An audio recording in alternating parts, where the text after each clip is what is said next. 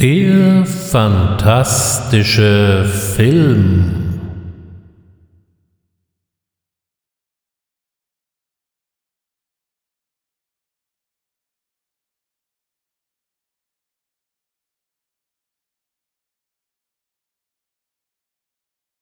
Herzlich willkommen beim fantastischen Film. Was fällt Ihnen denn so ein, wenn es um einen Hexenfilm geht? Blair Witch Project oder auch The Witch von Robert Eggers oder doch eher altgedienter Stoff wie der Hexenjäger mit Vincent Price oder am Ende eher komödiantisch geprägtes wie Die Hexen von Eastwick, auch wenn es hier ja weniger um Hexen, sondern eher um einen kleinen Teufel in der Gestalt von Jack Nicholson geht. Bereits an diesen kurzen Assoziationen lässt sich erahnen, der Hexenfilm hat ein recht breites Spektrum, also Grund genug, sich dieses Subgenre mal etwas genauer unter die Lupe zu nehmen. Willkommen also zu fast 100 Jahren Geschichte und Geschichten rund um den Hexenfilm. Unsere Reise beginnt 1922 mit einem schwedischen Stummfilm, der auf den einfachen und einprägsamen Titel Hexan hört. Die Übersetzung erledigt sich quasi von selbst.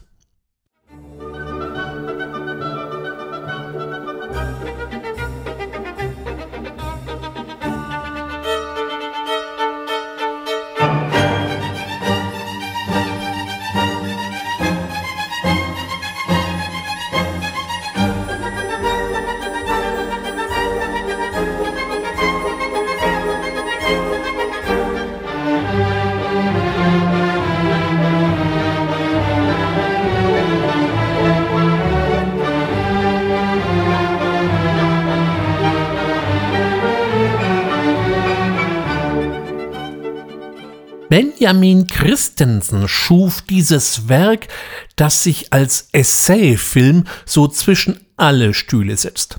Ursprünglich war der Film als ein erster Teil einer Trilogie geplant, geht es hier eben um den Hexenglauben und die daraus resultierende Hexenverfolgung, sollte es in den darauffolgenden Filmen um Geisterbeschwörungen und Heiligenvisionen gehen.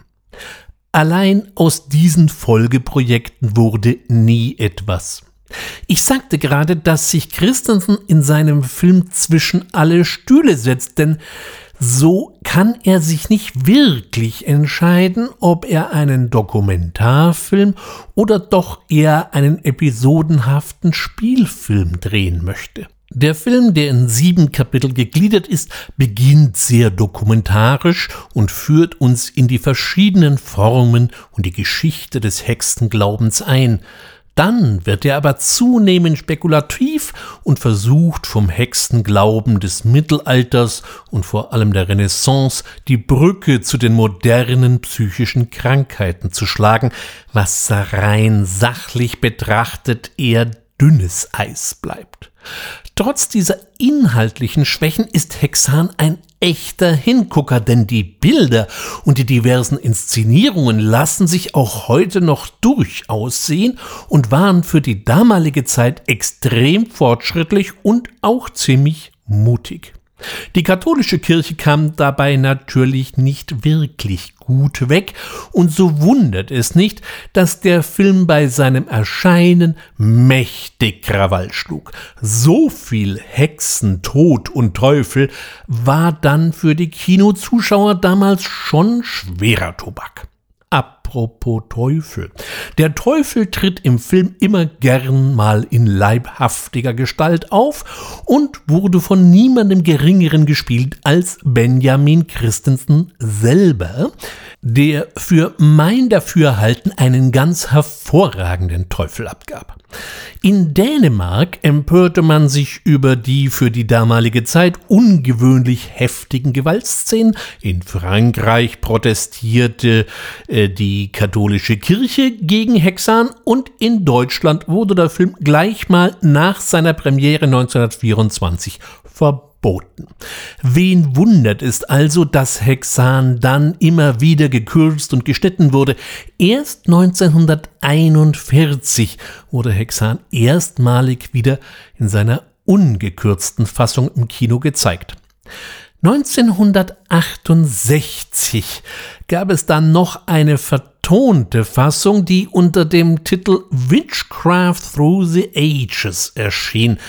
Leider lief der Film hier mit der damals üblichen Geschwindigkeit von 24 Bildern pro Minute statt den eigentlichen 20 Bildern pro Minute. Damit wirkte er etwas überhetzt und wurde mit einem eher unpassenden Jazz-Soundtrack unterlegt. Spaßig ist dann schon wieder, dass ausgerechnet William S. Burroughs in seiner unnachahmlichen Diktion die Begleittexte spricht. Leider ist Hexan bis heute in Deutschland noch nicht wieder zu haben. Es ist zwar seit geraumer Zeit ein Mediabook auf Blu-ray in der Pipeline mit einem bestimmt sehr hörenswerten Kommentar des von mir sehr geschätzten Filmwissenschaftlers Markus Stiegelecker, Allein die Veröffentlichung lässt aus irgendwelchen und mir nicht bekannten Gründen auf sich warten. So kann ich an dieser Stelle nur auf die englische DVD verweisen, die ist allerdings recht ordentlich. Nach diesem ersten Vorstoß in Sachen Hexen wurde es zunächst einmal relativ lange still um das Thema und es machten sich erst einmal die klassischen Horrorhelden wie Vampir, Frankenstein und sein Monster natürlich, die Mumie, der Werwolf und die anderen klassischen Horrorgestalten auf der Leinwand breit.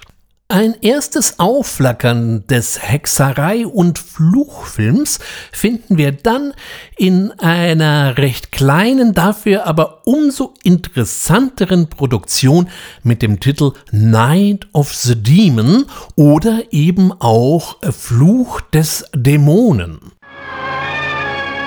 It has been written since the beginning of time that evil supernatural creatures exist in a world of darkness. And it is also said, man can call forth these powers of darkness. It is the night of the demon. And tonight is the night that Dana Andrews, as a daring scientist, defies the mysterious murderous devil cult in a desperate battle against the demons of hell. Die Geschichte beruht auf einer Erzählung von Montague Rhodes James, einem der profundesten Autoren von Geistergeschichten. Und wer mal keine Lust hat, Filme zu gucken, dem seien seine Erzählungen wirklich wärmstens ans Herz gelegt. Seine gesammelten Werke sind dankenswerterweise vor ein paar Jahren im Fester Verlag in einer zweibändigen Gesamtausgabe neu verlegt worden. Eine Lektüre, die sich wirklich lohnt. Die Geschichte heißt bei James Casting the Runes und in Deutsch einfach die Macht der Runen. Realisiert wurde der Film von Jacques Tourneur, der uns so Klassiker wie eben die Cat People, ich meine hier die Fassung von 1942, oder eben auch I Walked with a Zombie geschenkt hat. Auch hier setzt er wieder auf die leisen Töne, mal abgesehen vom Ende, aber das war dann eben ein besonderer Wunsch des Produzenten. Hier haben wir es immerhin schon mal mit der klassischen Hexerei zu tun, also Personen, die sogenannten Schadzauber ausüben. Wer auf Schwarz-Weiß-Klassiker steht und diesen Film nicht kennt, sollte unbedingt diese Wissenslücke schließen. Auch ausgewiesenen Kate Bush-Fans sei dieser Film ans Herz gelegt. Kate Bush hat beim Titelsong ihres Albums Hounds of Love bei diesem Film sich mit einem kleinen Sample bedient. Allerdings muss man hier natürlich einwenden, wir haben es hier eher mit einem Hexer als mit einer Hexe zu tun. Diese hatte ihren ersten großen Auftritt in Form von Barbara Steele in Mascara del Demonio, der in Deutschland unter dem völlig irreführenden Titel Die Stunde, wenn Dracula kam, erschien. Regie übernahm hier Mario Bava und schuf damit einen der unumstrittenen Klassiker des italienischen Schauerkinos. Über diesen Film gäbe es viel zu sagen, aber an dieser Stelle möchte ich an meine Ausgabe zu den Filmen zu Mario Bava verweisen. Im gleichen Jahr und viel weniger bekannt und vielleicht auch nicht ganz so brillant kam 1960 dann noch eine andere kleine Hexenproduktion heraus, City of the Dead, die Stadt der Toten. Burn, witch, burn, witch, burn, burn, burn. So shouted the people of Whitewood when they burned Elizabeth Selwyn in 1692.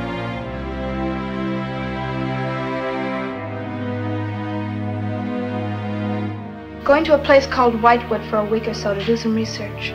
Whitewood? Not many God-fearing folks visit Whitewood nowadays. Any witches buried there? There are indeed.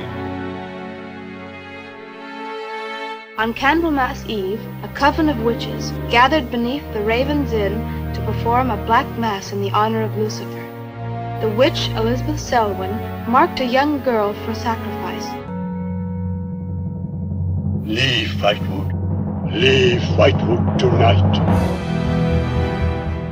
Hier tönt gleich mal ein noch recht junger Christopher Lee im wohltemperierten Bariton und ganz ähnlich zur Bava-Story geht es auch hier um eine Hexe, die zu Anfang des Films hingerichtet wird und natürlich kurz vor ihrem Ableben noch einen satten Fluch ausstößt und solche Flüche haben bekanntermaßen eine erhebliche Langzeitwirkung. Schaut man sich den Film so an, so erinnert so manche Wendung doch recht deutlich an den späteren Curse of the Crimson Altar von Vernon Sewell, der uns als Lovecraft-Adaption untergejubelt wurde. Auch wenn bei Sewell Barbara Steele als grün angemalte Hexe eine gute Figur macht, ziehe ich an dieser Stelle ehrlich gesagt die ältere Schwarz-Weiß-Fassung vor. Die Stadt der Toten ist jetzt mit Sicherheit kein ganz großes Werk, aber ein Film, den man sich durchaus anschauen kann und er ist von einer schönen Grundstimmung gezeichnet. Mit einem Wort, ich mag den Streifen. In Szene wurde das Ganze von John Llewellyn Moxie gesetzt. Moxie war ein durchaus profilierter Fernsehregisseur, den deutschen Fernsehzuschauern dürfte er am ehesten mit seinen doch immerhin 18 Folgen von Murder She Wrote, zu Deutsch Mord ist ihr Hobby mit der erst unlängst verstorbenen Angela Lansbury im Gedächtnis geblieben sein. Zwei Jahre später tauchte dann ein weiterer, ganz kleiner, aber wie ich finde, doch recht beeindruckender beachtlicher Film zum Thema Hexerei auf, heute so gut wie vergessen. Night of the Eagle von Sidney Hayers. A nighttime of terror when a man's beliefs were shattered for all time.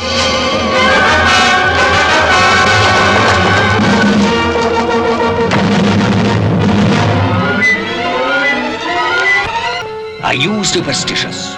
Just a little, perhaps? Are you a believer Or do you scoff at black magic? Then don't.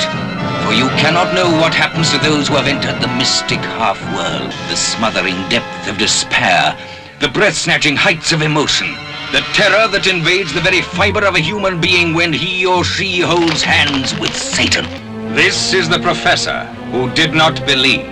I do not believe. Ausgerechnet der durch und durch rationale Psychologiedozent Norman Taylor, gespielt von Peter Wingard, muss erkennen, dass seine Ehefrau den heimischen Haushalt mit reichlich viel Schutzzaubern und anderem Hexenschnickschnack ausstaffiert hat, was natürlich zu gewissen Spannungen am heimischen Herd führt.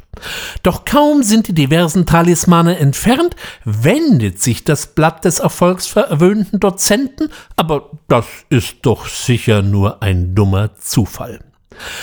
Auch dieser Film ist eher ein kleines Werk. Angeblich standen lediglich 50.000 Pfund Sterling zur Verfügung und das sieht man dem fertigen Werk dann durchaus auch an, gerade zum Ende hin, wenn man sich in Spezialeffekten versucht, wirkt es schon ein bisschen schimmelig.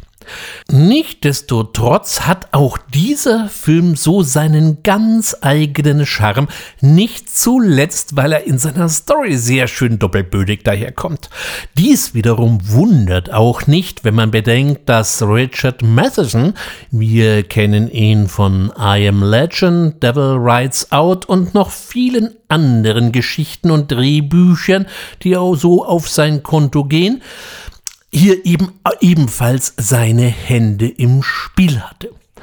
Auch Peter Wingard ist kein völlig Unbekannter im Genre, spielte er doch im fantastischen Schloss des Grauens oder eben The Innocence von Jack Clayton den gespenstischen Robert Quinn.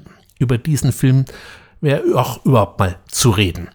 Night of the Eagle ist ebenfalls bis heute nicht in Deutsch verfügbar, was wirklich schade ist, denn wir haben es hier schon mit einem kleinen Juwel mit kleinen Fremdeinschlüssen zu tun, wie zum Beispiel der Adler an der Leine, aber das tut dem guten Gesamteindruck wirklich keinen Abbruch.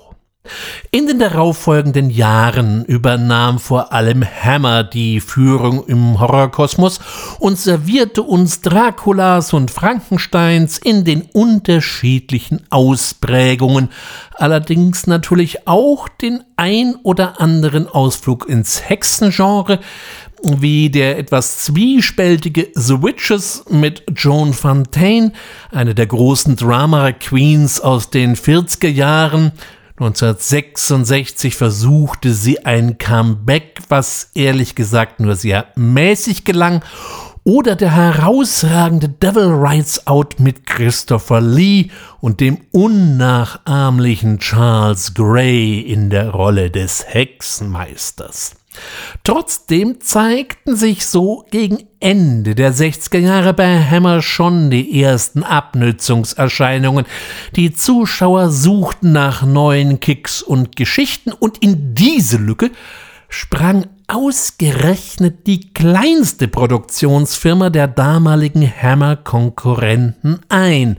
Die Firma Tygon brachte dann ein wahrhaft ikonografisches Werk The Witchfinder General oder einfach nur der Hexenjäger. With the tranquility of rural England shattered by civil war, evil was spawned at a time of strife in the land. Take him, Stern. Look for the devil's marks upon him. Right. Help us, you two. Pounding the innocent in violence and terror, this evil man showed no mercy in the pursuit and interrogation of his victims. He was called the Witchfinder General. And amidst the horror of the witch hunt, a story of tender young love. Didn't your uncle just say you must early to bed? He did. And isn't he a wise man? He is. But even their innocence is cruelly corrupted by the vile touch of the Witchfinder General. My motive in coming here was to find the truth. Vincent Price is the Witchfinder General. Lust and greed were his only gods. The money from the magistrate. Nine guineas in silver. Good. Now we can leave. Ursprünglich sollte Donald Pleasance den Hexenjäger geben, doch bekommen hat die Rolle eben Vincent Price. Das Verhältnis zwischen Michael Reeve und äh, ja, Vincent Price war so mittelprächtig, um es mal vorsichtig auszudrücken, aber dafür bekommen wir einen besonders bösen und zynischen Vincent Price geboten. Der Film selber changiert so ein bisschen zwischen Bürgerkriegsdrama, einem englischen Western und dem klassischen Inquisitionsfilm. Die Handlung ist während des äh, englischen Bürgerkrieges zwischen 1642 und 1649 angesiedelt. Das Land ist gespalten. Auf der einen Seite haben wir die Anhänger des Königs und auf der anderen Seite die Anhänger Oliver Cromwells. In dieser Zeit lässt es sich als freischaffender Hexenjäger gut Kasse machen. Genau dieses Geschäftsmodell verfolgt eben auch Matthew Hopkins und sein Assistent. Der ist für das Grobe zuständig, sprich er erpresst und foltert die entsprechenden Geständnisse aus den Delinquentinnen heraus, damit dann der ehrenwerte Richter über sie mit klar definiertem Ausgang zu Gericht sitzen kann. Doch als der Richter sich an einem baptistischen Pfarrer nebst Tochter vergeht, ruft dies eben einen der Cromwellschen Soldaten auf den Plan. Der ist mich mit der Tochter verlobt und findet derartige Praxis dann mal überhaupt nicht angebracht. Spannungen sind also wieder mal vorprogrammiert. Witchfinder General ist nicht nur ein herausragender Film mit einem noch herausragenderen Vincent Price, er bildete auch gleich einmal die Initialzündung für eine ganze Reihe von Nachfolgeprodukten. Plötzlich waren die Hexenjäger los. Eine besondere Erwähnung verdient an dieser Stelle Michael Reeves, der im Kosmos des fantastischen Films eine eher tragische Figur annahm. Seine filmische Karriere begann 1966 mit dem illustren Werk Revenge of the Blood Feast mit Barbara Steele. Jeder fängt mal klein an und dies gilt auch für diese Produktion. Die muss man nicht kennen. Auf der anderen Seite, heute dreht ja sowas keiner mehr. Der nächste Film war dann schon mehr ernst zu nehmen. Mit The Sorcerers von 1967 in Deutsch unter dem Banne des Montserrat erschienen, lieferte er dann einen kleinen, aber gar nicht mal so schlechten Grusler ab, der nicht nur mit einem alten Boris Karloff glänzt, sondern auch das Gefühl des Swinging Londons in den späten 60ern hervorragend einzufangen weiß. Auch diesen Film realisierte er bereits unter der Flagge der Produktionsfirma Tygon. 1968 folgte sein Glanzstück mit Witchfinder General. So hätte man sich bestimmt noch auf viele interessante Filme einstellen können doch verschied Reeves dann überraschend nach einer Überdosis von Schlafmitteln und Alkohol. Diese Mischung ist bei Menschen mit Depressionen nun mal so wirklich nicht indiziert. Und so wurde Michael Reeves gerade einmal 26 Jahre alt. Sein Werk blieb jedoch unsterblich und dies gilt insbesondere für seinen letzten Film, der nicht nur qualitativ aufregend, sondern eben auch an der Kinokasse ein echter Abräumer war. Und das, obwohl der Film nun wirklich kein Muntermacher für den Kindergeburtstag ist. Okay, so fürchterlich brutal und blutig ist dabei der Witchfinder General gar nicht, aber seine gesamte Stimmung ist schon recht nihilistisch und das Ende ist ehrlich gesagt auch nicht wirklich lebensbejahend. Nichtsdestotrotz hatte der Film eine nicht unerhebliche Strahlwirkung und so finden wir 1970 gleich drei wilde Hexploitation-Filme. In einem durfte gleich wieder Vincent Price in Debüt, nämlich in Cry of the Banshees in Deutschland unter dem wesentlich schmissigeren Titel Todesschrei der Hexen äh, in die Kinogeschichte eingehen. Who spurs the beast the corpse will ride? Who cries the cry that kills? When Satan questioned, who replied? Whence blows this wind that chills. What if there is a power that we know nothing of? Edgar Allan Poe probes new depths of terror. Vincent Price reaches new heights of horror. H is for heretic. I know nothing of witchcraft. We can make you die a minute every day for a year. Unter der Regie von Gordon Hessler serviert uns das Haus American International Pictures einen ganz wilden Cocktail. Vincent Price darf auch hier wieder den Unsympathen geben. Er und seine Söhne regieren mit eiserner Hand einen Landstrich und bringen auch nach allen Regeln der Kunst die lokalen Hexen zur Strecke. Interessant wird es, dass es tatsächlich einen Hexenzirkel um die Hexe Una gibt, bei deren Mitglieder man sich nun wirklich fragt, welche Pilze die denn gesammelt und vor allem konsumiert haben.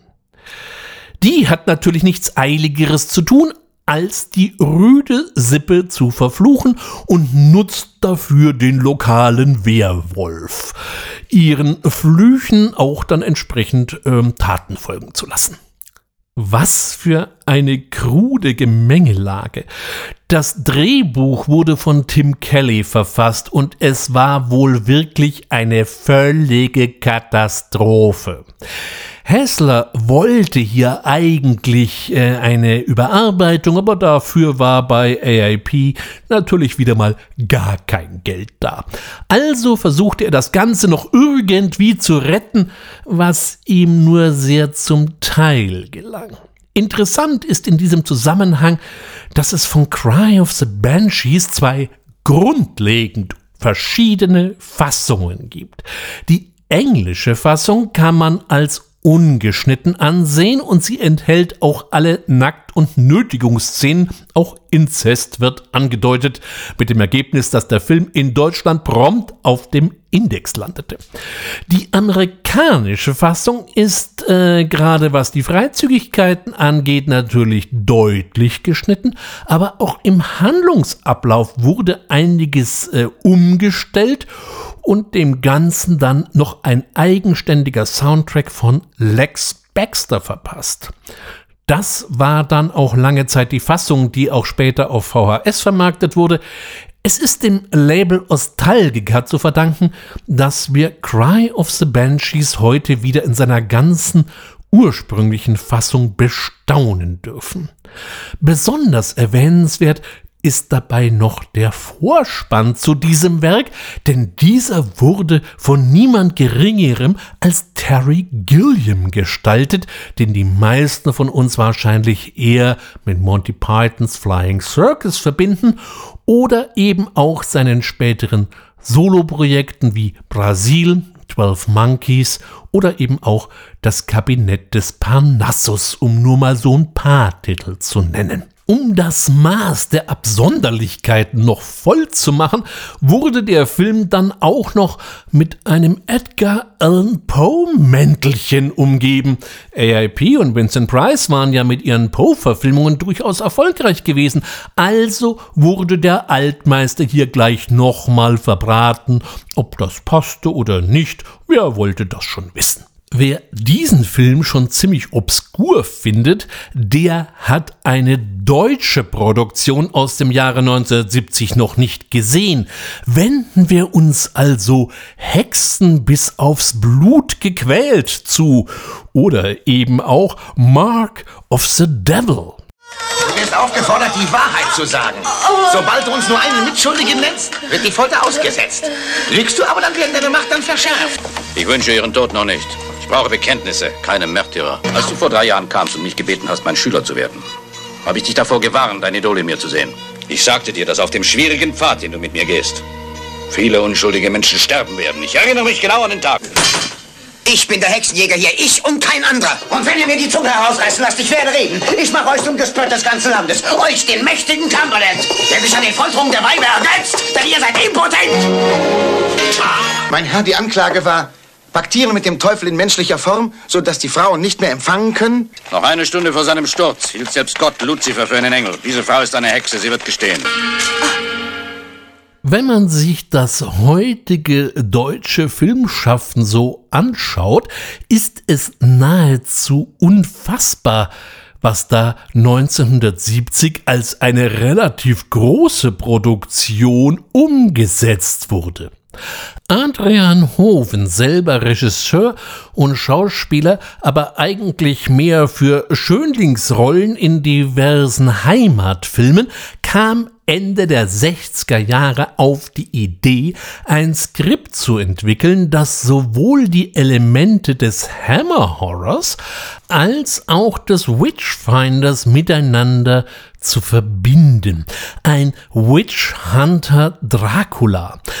Als gewünschter Regiekandidat wurde Michael Reeves gehandelt, der aber ja dann aus dem Leben schied, also hat man sich auf seinen Kollegen Michael Armstrong verlegt, der ebenfalls bei Tygon unter Vertrag war. The Haunted House of Horror hatte er als letztes realisiert. Armstrong fand das Skript von Hoven furchtbar und entwarf eine neue Geschichte mit dem Titel Mark of the Devil, wobei er ganz nebenbei gleich einmal so gut wie alle übersinnlichen Elemente wieder rausstrich. Die Geldgeber waren von seiner Geschichte sogar recht angetan, also wurde äh, Armstrong als Regisseur verpflichtet. Adrian Hofen war darüber natürlich not amused und so gestalteten sich die Dreharbeiten, die in erster Linie in Österreich stattfanden, als, naja, nicht besonders einfach. Die ständigen Streitereien beschleunigten die Produktion natürlich auch nicht wirklich, doch Gott sei Dank muss man sagen, hatte Hofen auch noch andere Verpflichtungen, so dass Armstrong auch mal drei Wochen alleine drehen konnte. In dieser Zeit entstanden fast alle Szenen mit dem Hauptdarsteller Herbert Lom, der den Hexenjäger gibt. Überhaupt ist die Besetzung in diesem Werk schon recht illuster. Neben Herbert Lom sehen wir Udo Kier noch recht jung in seiner ersten Farbfilmrolle. Herbert Fuchs gibt den Folterknecht und Reggie äh, auch wieder einen recht sinistren Gesellen. Der Name Reggie Nalder dürfte eher unbekannt geblieben sein. Wer sein Gesicht jedoch einmal gesehen hat, vergisst ihn nicht so schnell. So gab er zum Beispiel den Attentäter in Alfred Hitchcocks Der Mann, der zu viel wusste mit James Stewart und Doris Day oder tauchte auch als rechter Finsterling in Dario Argentos Geheimnis der schwarzen Handschuhe auf. Mit der Zeit entstand allerdings der Eindruck, dass Armstrong dann den Drehplan vielleicht doch nicht einhalten könnte und damit zusätzliche Kosten vorprogrammiert wären, und auf diese Weise konnte am Ende doch noch Adrian Hofen im Regiestuhl Platz nehmen. Der brachte nicht nur seinen Sohn Percy mit in einer Kinderrolle unter, er fügte auch noch reichlich Folter- und Nacktszenen wieder ein, die Armstrong so nicht vorgesehen hatte und verschob den Film damit tief in die Exploitation-Ecke. Und so sieht das fertige Produkt dann doch irgendwie unausgegoren aus. Besonders aus dem Rahmen fällt bei allem auch noch die Filmmusik, die von niemand Geringerem als Michael Holm komponiert wurde.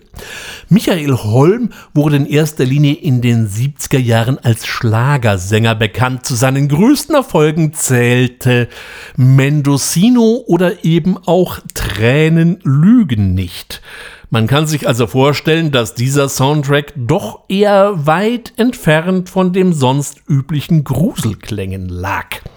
Ob das allerdings so unglaublich passend war, darf beim Betrachten des Films dann jeder selbst entscheiden.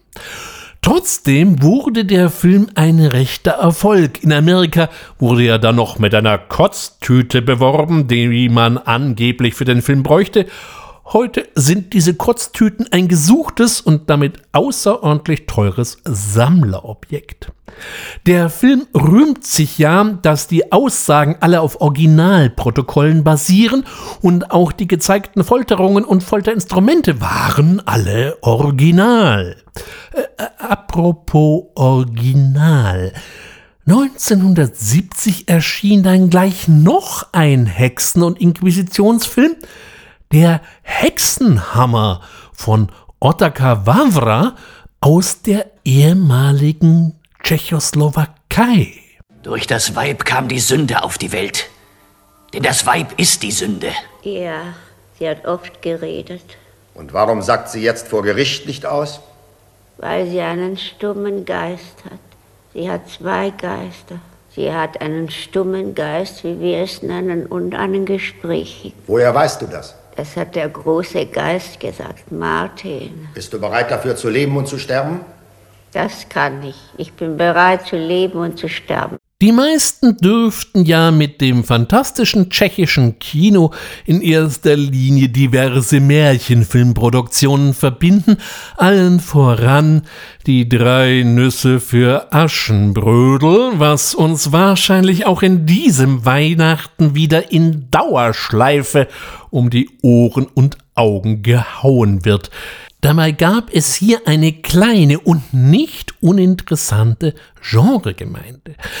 Der Hexenhammer ist übrigens kein Folterwerkzeug, wie vielleicht der Name vermuten lässt, sondern ein Buch oder besser gesagt das Buch, das als Basis für die Hexenverfolgung zwischen dem 13. bis hin zum 18. Jahrhundert offiziell eingesetzt wurde und dieselbe legitimierte. Es wurde wahrscheinlich von zwei Dominikanermönchen, Heinrich Kramer und Jakob Sprenger, 1486 veröffentlicht. Wie damals üblich erschien das zweifelhafte Werk natürlich erst einmal in Latein unter dem Titel Maleus Maleficarum. Ottakars Film lässt einen Mönch immer wieder aus dem Hexenhammer wörtlich zitieren. Ansonsten tritt ein etwas übereifriger Geisterliche eine ganz üble Kaskade von Ereignissen los. Es handelt sich um die letzten böhmischen Hexenprozesse, die äh, zwischen 1678 und 1698 tatsächlich stattgefunden haben.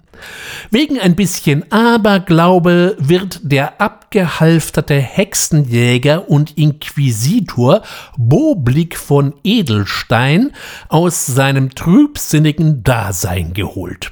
Dieser ist ein ganz besonderer Fall von menschlichem Sondermüll, ebenso perfide wie geldgierig. Die erpressten Geständnisse sind ebenso abstrus wie lächerlich, leider aber aus den Originalprotokollen entnommen, und ganz nebenher hat es diesen Boblick von Edelstein auch noch tatsächlich gegeben.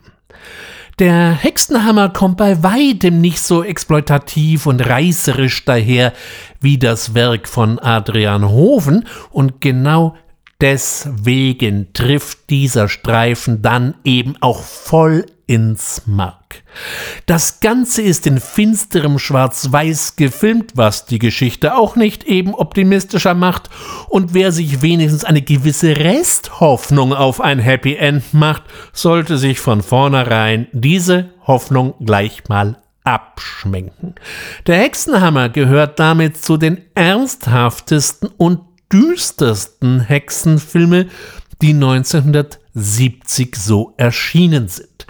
So ganz nebenbei muss ich natürlich noch mal wenigstens einen halben Satz zum Hexentöter von Blackmoor sagen mit Christopher Lee von Jess Franco.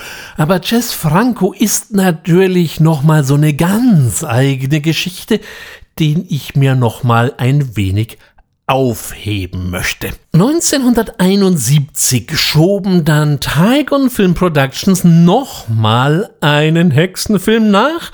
Im Original heißt der Streifen Blood on the Devil's Claw. Der deutsche Verleih machte daraus dann mal ganz flugs in den Krallen des Hexenjägers. When the grave of the devil is disturbed by the plow, the satanic essence of evil wreaks violent and revolting revenge. But it weren't human, sir. They were a fur. Then it was an animal's remains. It were more like some fiend. And the evil grows quickly, attacking first the youth of the village and making them the devil's children. Look, look. Oh, God, I prayed I'd never see that again. That's what they call the devil's skin. Doctor, witchcraft is dead and discredited. Are you bent on reviving forgotten horrors? How do we know, sir, what is dead? Der deutsche Titel ist mal wieder wunderbar irreführend, denn hier steht eher ein Hexenzirkel nebst dem Leibhaftigen als ein Hexenjäger im Mittelpunkt, aber das nahm man in Deutschland Anfang der 70er nicht so genau. Das Drehbuch scheint auch so von einigen Krallen zerfetzt worden sein, denn so ganz schlüssig ist diese ganze Geschichte irgendwie nicht. Ein Bauer findet beim Pflügen einen gut angerotteten Schädel und dann ist im wahrsten Sinne des Wortes der Teufel los. Im Großen und Ganzen ist Blood on the Satan's Claw trotz allem ganz vergnüglich, ganz große Kunst ist es dann doch eher nicht. Der äh, Vollständigkeit halber, damit wir die Inquisitionsfilme noch einigermaßen abschließen, ist quasi noch das Sequel zu Hexen bis aufs Blut gequält zu erwähnen. 1973 folgte nämlich unter der alleinigen Regie von Adrian Hoven äh, Hexen geschändet und zu Tode gequält. Was für ein Titel, der dann aber auch nicht mehr viel reißen könnte und heute weitestgehend verschwunden ist. Richtig interessant wurde es an der Hexenfront erst wieder 1977 mit diesem Werk.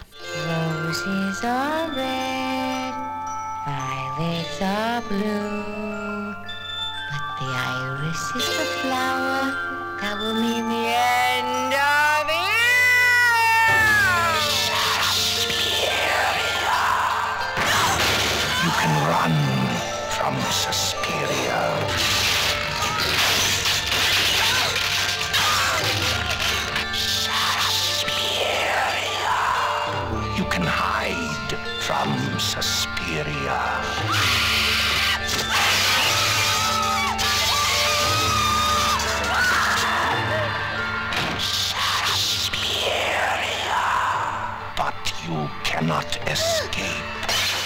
Dario Argento schuf mit Suspiria einen ebenso hybriden wie aufregenden Film, der sich irgendwo zwischen Giallo, Gothic und Märchen bewegt und sich dann auch noch in prachtvollen Primärfarben präsentiert.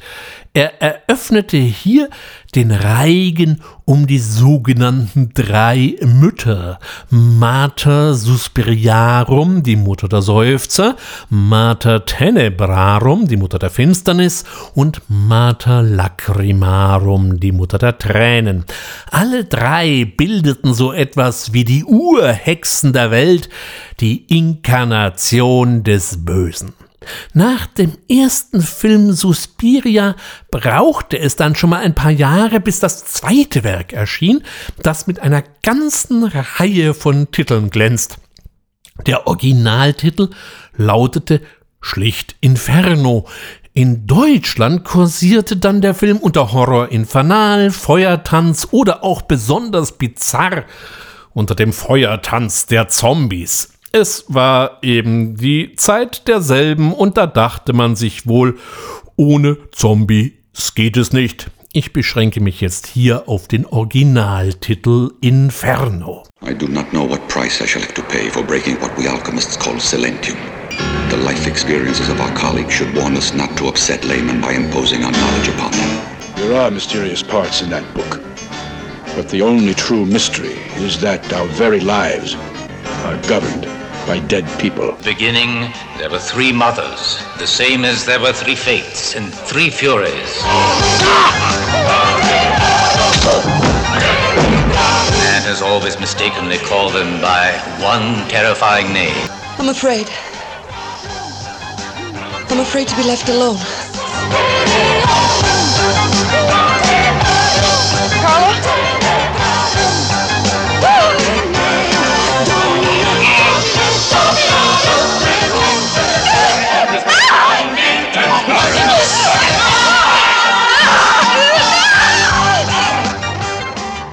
Manche sagen, dass Inferno der beste Film von Argento sei, aber das ist natürlich eine sehr subjektive Einschätzung.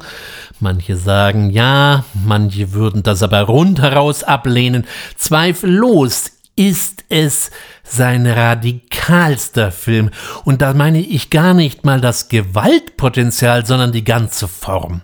Wir haben es mit einer Reihe von Set-Pieces zu tun, die über eine recht marginale Rahmenstory zusammengehalten werden. Für diejenigen, die es nur das klassische Erzählkino geben darf, ist dieser Film natürlich prätentiöser Unfug, denn Argento demontiert hier systematisch die Realität. Das Böse ist in den Dingen und manifestiert sich maximal mal in einer Kralle oder eben in den berühmten schwarzen Handschuhen und es zeigt sich wieder in satten Primärfarben.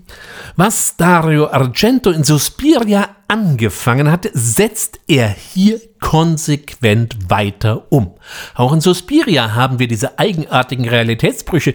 Hier werden sie zum dominierenden Element erhoben und das Ganze wird dann noch von den barocken Piano- und Synthesizer-Klängen von niemand Geringerem als Keith Emerson begleitet, der ja eben auch in Emerson Lake and Palmer durchaus ein Name war.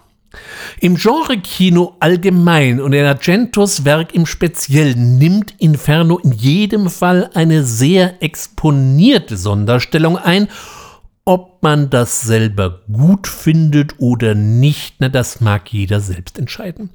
Für mich war es damals der erste Horrorfilm, den ich im Kino sah, und ich habe mir fast den Wolf gefürchtet. Auf der anderen Seite faszinierte mich dieses Werk über die Maßen, so dass für mich Inferno bis heute eine ganz besondere Stellung einnimmt. Ich liebe diesen Film, aber das hat natürlich eben auch sehr persönliche Gründe. Mit diesen beiden Filmen im Rücken wuchsen natürlich die Erwartungen bei den Fans ins Unermessliche, vor allem weil erstmal nix kam. Erst 2007 veröffentlichte der Meister dann eben den Abschluss der Trilogie mit La Terza Madre oder eben The Mother of Tears. When I was a little girl, my mother told me that one day a witch would find me and take me away. I never believed her. I do now. Because she's come for me. I know she lives. We all die. In the heart of a modern city, We found something alarming today. a buried secret Cut the chains. will be unearthed. I'm sending this urn over to you, and I'm hoping you can deny what I fear. The urn belonged to an evil witch named the Mother of Tears. A sacred seal Come take a look at something. They found it with a coffin buried in 1815. You ready? is about to be broken. And an unspeakable power will be released. Die Erwartungen waren ja schon mal recht hoch und La Terza Madre fängt ja auch gar nicht mal so schlecht an. Aber dann wird es schon ziemlich weird. Argento serviert uns hier einen höchst eigenwilligen Cocktail aus Hexenfilm, ein bisschen Coming-of-Age-Drama, ein bisschen Mystery-Thriller und löscht das Ganze mit Blut ab viel Blut. Nun waren seine Filme ja nie eben arm an Gewaltspitzen, aber was er hier abzieht, ist schon ganz schön deftig. Da wirkt doch so mancher Fulci geradezu äh, blutleer. Sergio Stevaletti, der für die Spezialeffekte sorgte, kann mal so richtig zeigen, was er kann. Nur will das Ganze so gar nicht zusammenpassen, denn alles, was die Fans an Argento schätzten, ist hier nur mit sehr, sehr viel gutem Willen zu erahnen. Darüber hinaus meint er unbedingt auf CGI setzen zu müssen, doch entweder war wirklich kein Budget da oder es beherrscht jemand sein Handwerk nicht, sodass die Effekte schon echte Stimmungskiller sind und man mag schon wieder Wilhelm Busch zitieren. Wehe, wehe, wenn ich auf das Ende sehe das Finale ist schon ein ziemlicher Pups. Jetzt mag man einwerfen, dass die Finale in allen vorherigen Mütterfilmen vielleicht ja auch nicht hundertprozentig das Gelbe vom Ei waren.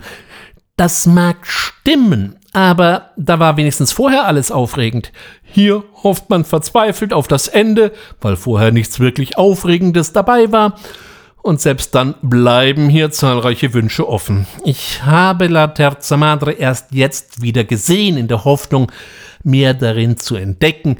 Und schließlich wird man ja auch mit den Jahren etwas altersmilde, aber sorry, nee, hat nicht funktioniert.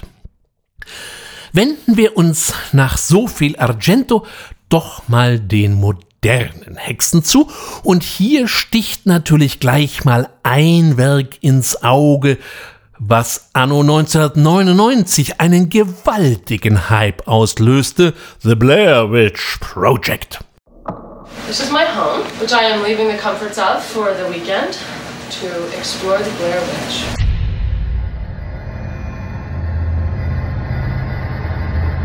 I can see you. I'm real excited about this. Thank you for I'm the very glad. This area's been haunted by that old woman for Oh, years. I don't know why you have to have every conversation on video. Because we're making a documentary. Not about us getting lost. We're making a documentary about a witch. I don't. Lost? Admit that first. No, I know we're not lost. You're all over the place. So how do we know it was people? Well, even if it wasn't, I'm not going to play with that either. And it's all because of me that we're here now.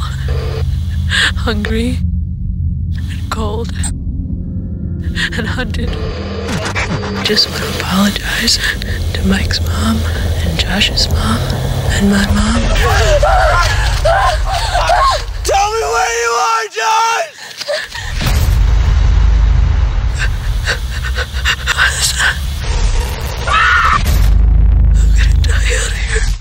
Zu dieser Zeit war das Internet zwar schon den Kinderschuhen entwachsen, doch äh, erst zum Ende des Jahrhunderts setzte der ganz große Hype ein. Und hier entwickelten ein paar ausgeschlafene Jungs und Mädels eine Seite, auf der die schlimmerhaftige Geschichte der Hexe von Blair verbreitet wurde und dass im Herbst 1994 drei Filmstudenten, die einen Film über diese Urban oder ja vielleicht besser Country Legend drehen wollten, spurlos und auf Nimmerwiedersehen im Wald verschwunden sein und mein ein Jahr später ominöses und in höchstem Maße erschröckliches Filmmaterial gefunden hätte, was man demnächst im Kino bewundern könnte. An dieser Geschichte war natürlich überhaupt nichts Wahres dran. Die drei hatten den Film gedreht und dann eben zu Marketingzwecken auf Online-Marketing gesetzt, weil für eine übergroße Kampagne schlichtweg keine Kohle da war.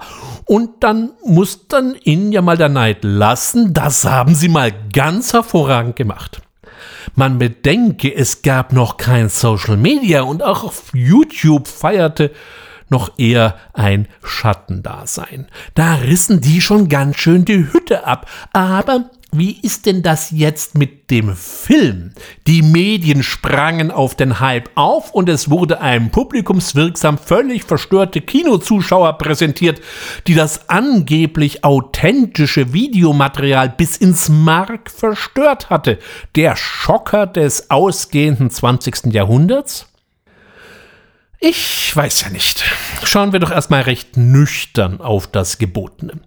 Wir haben es mit einem sogenannten Found-Footage-Film zu tun, von dem es im Nachgang zu Blair Witch Project ja noch reichlich gab. Wackelkamera, die einem das Konfirmationsessen wieder hochtreiben kann und ja, sehr ähm, mäßig begabte Schauspieler. Es soll ja alles so unheimlich authentisch sein. Found Footage war aber auch schon 1999 nicht mehr wirklich neu. Berühmtester Vertreter Cannibal Holocaust von Rogero Deodato im Deutschen unter dem Titel Nackt und zerfleischt, na wenn's weiter nichts ist, in die deutschen Kinos gekommen. Das war 1980 und erreichte natürlich zugegebenermaßen nur eine recht spezielle Zielgruppe. Also, so neu war die Idee schon mal nicht. Das ist per se ja nun nicht so tragisch, wenn der Gedanke neu ist und vor allem interessant aufgegriffen worden wäre. Was wird uns aber serviert? Drei Jugendliche, die sich mit Zelt und Schlafsack durch den Mischwald zanken. Angeführt wird dieses zutiefst dysfunktionale Trio von Heather, die einen ganz gewaltigen Sprung in der Schüssel zu haben scheint. Sie spielt die große Liederin und erzählt jedem, der es nicht hören will, dass sie den Plan hat. Äh, nur welchen Plan eigentlich? Was wird eigentlich gesucht? Was ist eigentlich das Ziel der Exkursion? Die Hexe oder ihr Ursprung? Irgendwann wird mal was über einen Friedhof gefaselt. Nur welchen Friedhof zum Henker? Eingangs werden einem dann ein paar mehr oder weniger wilde Geschichten erzählt, über die man sich dann fürchten soll. Aber es fehlt einfach. Irgendwann muss die große Anführerin dann zugeben, dass sie überhaupt keine Ahnung hat, wo man ist. Außerdem mehren sich ein paar seltsame Zeichen, die aber vielleicht auch vom letzten Pfadfindertreffen übrig geblieben sind. Es tut mir leid, aber der größte Horror, den dieser Film bei mir auslöst, ist die schier unfassbare Langweile. Das Ende kommt dann zwar doch so einigermaßen stimmungsvoll daher, aber das kann auch nichts mehr reißen. Auch wenn mich das Blair Witch Project so gar nicht erschrecken konnte, es war ein unfassbarer Erfolg. Das Budget soll so irgendwie bei 50.000 Dollar äh, gelegen haben. Weltweit hat dieser Streifen an die 250 Millionen Dollar eingefahren. Vielleicht kann mir mal irgendjemand erklären, was so besonders an diesem Werk ist. 2012 machte sich dann Rob Zombie an das Hexenthema und servierte uns Lord of Salem.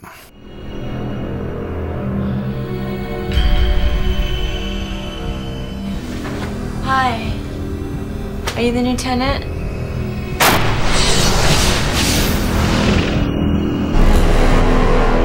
I just saw the tenant like 10 minutes ago standing in the doorway. Hate to break it to you, but there is no person in number five. You have to understand that there is a war waging in heaven. God does not spare angels when they sin. Welcome.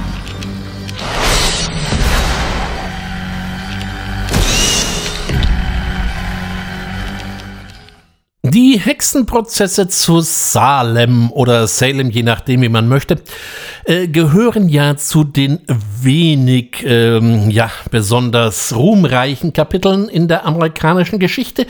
Hier kamen damals, äh, so Ende des 18. Jahrhunderts, 25 Personen zu Tode, die man eben der Hexerei angeklagt hatte.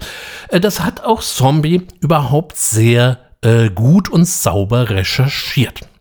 Ansonsten hatte er ja bisher eher, sagen wir mal, durchaus laute Filme vorgelegt. Seinen Einstand gab er mit The House of Thousand Corpses und löste schon mal deutlich erhobene Augenbrauen aus. Es folgte das Sequel TDR The Devil Rejects und seine Interpretation von John Carpenters Halloween, wobei die Meinungen schon bei seinem Halloween 2 sehr deutlich auseinandergingen. Trotzdem freute sich die Gemeinde dann auf ein neues Produkt des Meisters und was macht er? Er serviert einen sehr psychedelischen und außerordentlich stimmungsvollen Film, der so gar nichts mit den eher vielleicht ein bisschen eher radauigen Produktionen davor zu tun hatte. Trotzdem hat der Film auch seine Fans, zu denen sich hier auch der Autor am Mikrofon zählt. Ich bin mir bei diesem Werk durchaus bewusst, dass ich wohl eher in der Minderheit bin. Manch einer heult jetzt vielleicht auf, Blair Witch Project in den Schmutz treten und Lords of Salem gut finden. Wohl Fieber! Ja, genau. Diese fieberigen, seltsamen Bilder, diese durch und durch ungute Stimmung, die Zombie hier serviert, die packt mich dann doch eben wesentlich mehr als drei in einem lichten Mischwald dilettierende Jugendliche. Ich gebe zu, eine wirklich aufregende Handlung wird uns hier nicht serviert, aber das können wir bei Argento auch schon des Öfteren so sagen und trotzdem lieben wir seine Filme. Für die Hauptrolle holte er sich praktischerweise gleich einmal seine Ehefrau Sherry Moon Zombie, was bei den Hatern natürlich schon wieder Schaum vor dem Mund auslöste. Ich finde ihren Abstieg von einer Co-Moderatorin einem herrlich anarchischen Radiosender zur Höllenmaria macht sie doch sehr ordentlich. Auch gibt es mal wieder ein Wiedersehen mit Ken Foree, der dem geneigten Zombie-Fan, und ich meine hier nicht den Regisseur, wahrscheinlich Tränen der Wiedersehensfreude ins Gesicht treibt. Überhaupt liebt es Rob Zombie in seinen Filmen zu zitieren und allerhand einzubauen und einzuspielen. Allein das Bett, in dem Heidi LaRock alia Sherry Moon Zombie ihre unruhigen Nächte verbringt, ist ein echter cineastischer Hitgucker. Überhaupt die Beispiele, die ich mir für den letzten Abschnitt dieses Podcasts ausgesucht habe, sind allesamt so gar keine Actiongranaten und kommen eher leise und sehr stimmungsvoll daher. Da hätten wir nämlich gleich noch ein weiteres Beispiel aus dieser Kategorie A New England Folk Tale The Witch von Robert Eggers. What went we out into this wilderness to find? Leaving our country, kindred, our fathers' houses. For what? For the kingdom of God. Let us pray.